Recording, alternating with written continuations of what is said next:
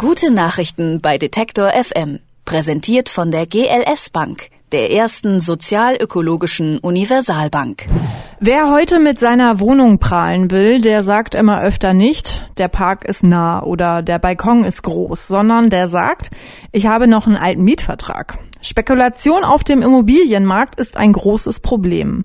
In beliebten Vierteln und Großstädten dreht sich die Preisschraube seit einigen Jahren aber derartig schnell, dass immer mehr Menschen dort nicht mithalten können ein eigenes Haus kaufen mitten in der Stadt und gemeinsam mit anderen und sich so der Preisschraube entziehen. Das ist der Traum vom Hausprojekt, den viele haben. Doch das hinzukriegen ist gar nicht so einfach. Wer macht mit? Wie organisiert man sich? Wo kommt das Geld her? Wer berät einem beim Bauen? Und wie verhindert man, dass das eigene Haus wieder Spekulationsobjekt wird? Unendlich viele Fragen stellen sich. Antworten gibt es von einem ziemlich einzigartigen Konstrukt, dem Mietshäuser-Syndikat. Was das ist und wie es funktioniert, erklärt mein Kollege Markus Engert, denn der ist jetzt bei mir im Studio. Hallo Markus. Hallo Mai, guten Tag. Mietshäuser-Syndikat, das klingt ja irgendwie nach Verschwörung und Untergrundaktivismus.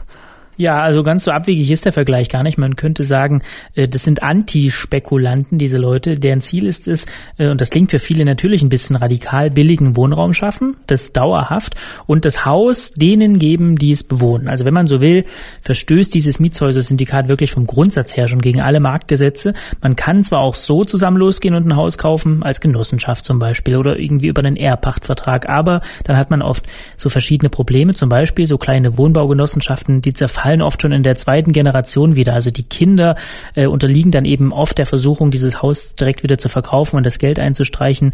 Bei anderen Konstrukten hast du immer das Problem, was machst du, wenn jemand austreten will, seinen Anteil verkaufen will, nicht mehr mitmachen will.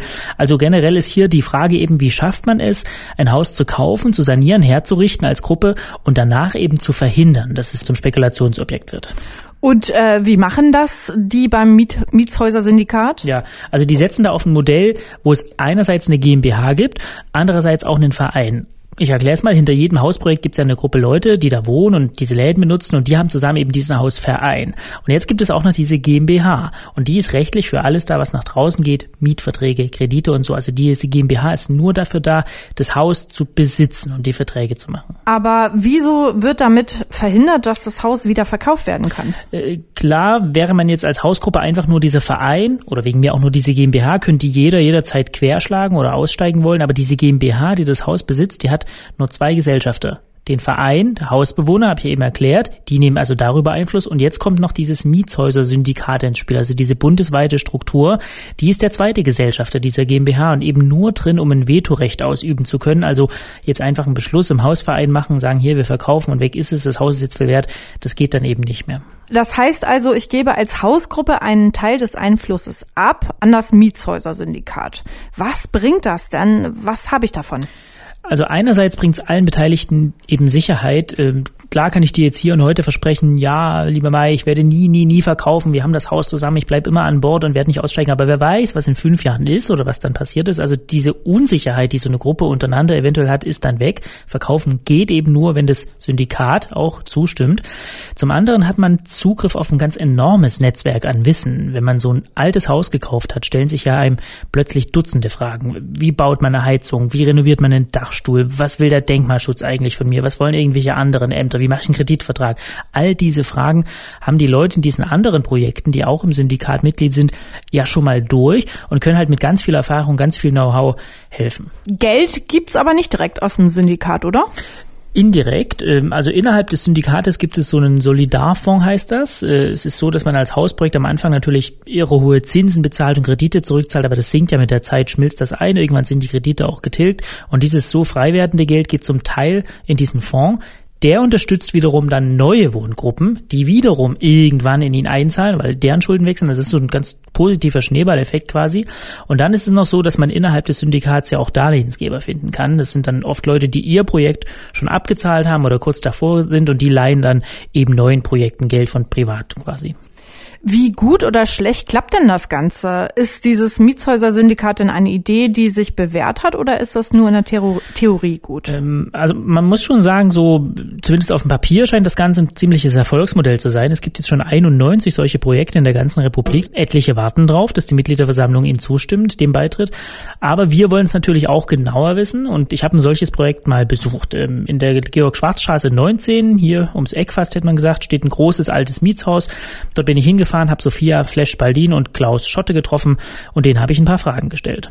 Ihr habt eine GmbH gegründet und mit der habt ihr das Haus gekauft, in dem ihr wohnt. Wie seid ihr denn auf die Idee gekommen? Naja, Ideen müssen reifen und ähm, es gab ja in Leipzig schon ein paar Projekte vor uns, glücklicherweise, die gesagt haben, wir müssen nicht ähm, auf dem normalen Immobilienmarkt ähm, uns umtun, sondern wir nehmen das selber in die Hand. Also das ist die Hauptmotivation. Wir machen es selber, wir können so ein Haus übernehmen, wir können die Verwaltung machen und es hat erstens nicht nur den Vorteil, dass man eben selbstbestimmt wohnt und lebt, ähm, sondern dass man auch äh, nebenbei eine ganze Menge Geld spart. Das Haus, wo wir jetzt hier sitzen, in der Georg-Schwarz-Straße 19, war eben damals eine wunderschöne Ruine. Also richtig Ruine, ne? Das war ziemlich richtig Ruine, genau.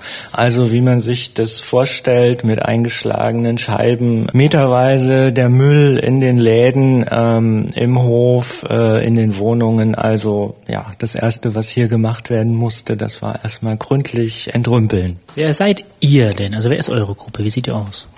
Hm, wir sind jetzt 14 Erwachsene und vier Kinder, also 18 Menschen, die hier gemeinsam wohnen.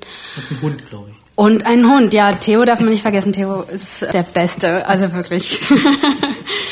ja, also ein ganz eine gemischte Gruppe eben auch. Aus, wir haben drei Familien mit Kindern dabei, wir haben Studenten und ein älteres Ehepaar. Eben auch gezielt ein Mehrgenerationenprojekt wir wollen keine homogene Gruppe darstellen. Also das, das war uns wichtig.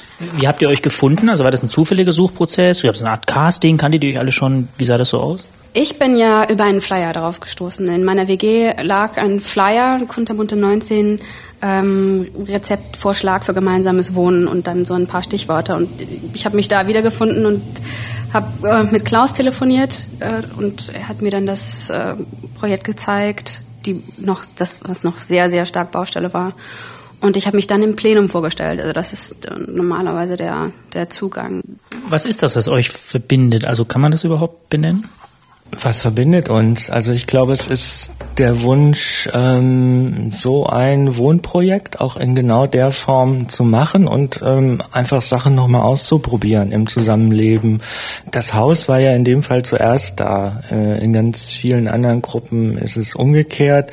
Da gibt's ein, zwei Jahre Gruppenprozess. Man lernt sich kennen, man sucht gemeinsam das Haus und ähm, dann ist das alles ähm, einigermaßen getaktet. Ja, alle anderen, die dann danach einsteigen wollten in dieses Projekt, ähm, mussten sich quasi auch für das Mietshäuser-Syndikat und alles, was da dranhängt, entscheiden. Jeder von denen, die hier mitmachen, hätte ja theoretisch auch eine Eigentumswohnung irgendwo kaufen können. Also wo ist die Motivation, das dann nicht zu machen? Naja, also wir wollten schon gemeinsam was reißen und gemeinsam eben auch so ein, so ein Projekt reißen, das letztlich über uns hinausweist. Also dieses Haus ist gesichert, dauerhaft auf Jahrzehnte. Ähm, das gibt die GmbH-Struktur her. Letztlich sind wir hm, Besitzer dieses Hauses, aber keine Eigentümer. Also die GmbH ist der Eigentümer, wir verwalten die GmbH. Und wenn ich wegziehe, kann jemand nachziehen und das heißt auch für wer auch immer hier wohnen wird, die Mieten gesichert sind. Die Mieten sind gesichert, sie werden niedrig sein und das wird sich nicht ändern. Also zumindest nicht nach oben. Außer wir, außer wir entscheiden das. Außer wir sagen, okay, nee, wir müssen noch mal einen Kredit aufnehmen, äh, wir wollen hinten noch was dran bauen oder so. Aber das sind dann ja wieder wir, die das entscheiden. Wie ging es dann weiter? Also ihr musstet, das klang eben schon raus, eine GmbH gründen und ihr musstet auch irgendwie eine Finanzierung stemmen. Also wie, wie hat sich das gestaltet? Es war die Entscheidung für das Modell, für das Modell Mietshäuser-Syndikat und äh, in dem Moment ähm, bekommt man eben ganz viel Unterstützung, wie zum Beispiel so eine Finanzierung gemacht werden kann. Ich meine, das macht man nicht jeden Tag. Erstens ein Haus kaufen, zweitens dann noch eine Finanzierung für ein Haus ähm, auf die Beine stellen, wo man äh, auch ein bisschen mehr machen will als eine Punkrock-Sanierung. Also das braucht schon ein bisschen Hintergrundwissen und das haben wir glücklicherweise über die Leipziger Syndikatsberatung sehr, sehr gut ähm, bekommen, ähm, wie der Eigenanteil äh, in Form von sogenannten Direktkrediten äh, aufgenommen werden kann, wie man mit Banken verhandelt und wie man noch zusätzlich ähm, kostengünstige Kredite einwerben kann, weil wir energetisch sanieren und solche Dinge. Und ja, wir haben den Zuschlag bekommen und haben dann halt sehr schnell den Verein gegründet und äh, die GmbH gegründet. Das sind zwei Dinge, die eben beim Mietshäuser-Syndikat ähm, standardmäßig ähm, dazu gehören. Und damit war dann innerhalb weniger Monate die GmbH ähm, Eigentümer des Hauses, des Grundstückes. Dann rollte alles los. Also äh, Müllaktionen beziehungsweise wo bekommt man überhaupt solche großen Müllcontainer her? Wo bekomme ich eine Stellgenehmigung für einen Container her? Wie kompliziert kann das sein innerhalb der Stadtverwaltung? Also viele, viele spannende Dinge, ähm, die wir dann erfahren haben und äh, gelernt gelernt haben. Aber das haben wir alles äh, hingekriegt. Und das nächste war halt die ganz große Dachbaustelle. Welchen Vorteil bringt die, ich nenne es mal Mitgliedschaft äh, im Syndikat eigentlich jemanden wie euch? Erstmal den Vorteil, auf ganz viel Wissen zurückgreifen zu können. Buchhaltung ähm, ist ja auch unsere tägliche Aufgabe und für all diese Dinge, wie man eben so ein Haus selbst verwaltet, gibt es das entsprechende Know-how, ähm, auch wie wir immer wieder ähm, zu neuem Geld kommen, also die Direktkredite, die uns freundlicherweise Menschen geben, weil sie dieses Projekt toll finden. Wie macht man so eine Direktkreditverwaltung? Ähm, wie müssen die ähm, Verträge aussehen? Da gibt's immer mal wieder neue rechtliche Anforderungen zu erfüllen. Also das müssen wir sozusagen alles Stück für Stück bewältigen und können uns da immer wieder auf ganz viel Wissen in diesem bundesweiten Netzwerk verlassen. Also das ist einfach eine, eine ganz, ganz tolle Sache. Das Mietshäuser-Syndikat hilft Leuten dabei, die ein altes Haus kaufen wollen, als Gruppe und die dauerhaft dafür sorgen wollen, dass dieses Haus nicht mehr als Spekulationsobjekt zur Verfügung steht. Wie das genau funktioniert, das haben wir heute vorgestellt in den guten Nachrichten. Gute Nachrichten bei Detektor FM. Präsentiert von der GLS Bank, der ersten sozialökologischen Universalbank.